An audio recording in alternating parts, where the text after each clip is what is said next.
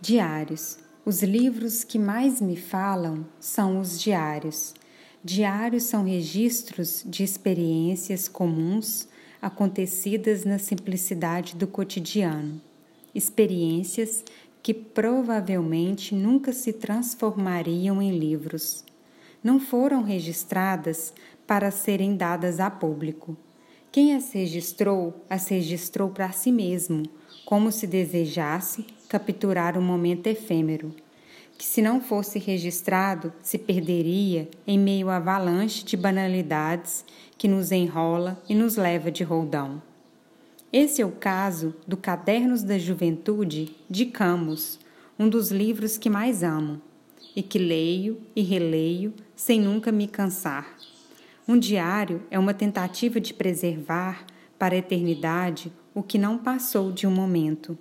Álbuns de retratos da intimidade, pois eu fiz um diário.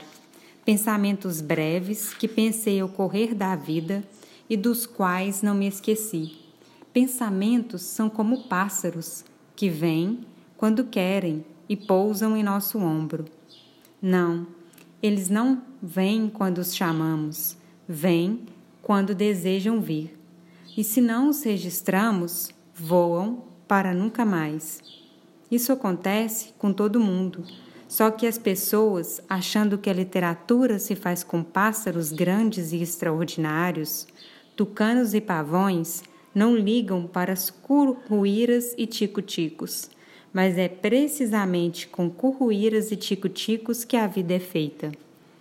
Terminei de ler um conto de Rubem Alves da obra Quarto de Badulax eu sou Joyce Castro e leio para você.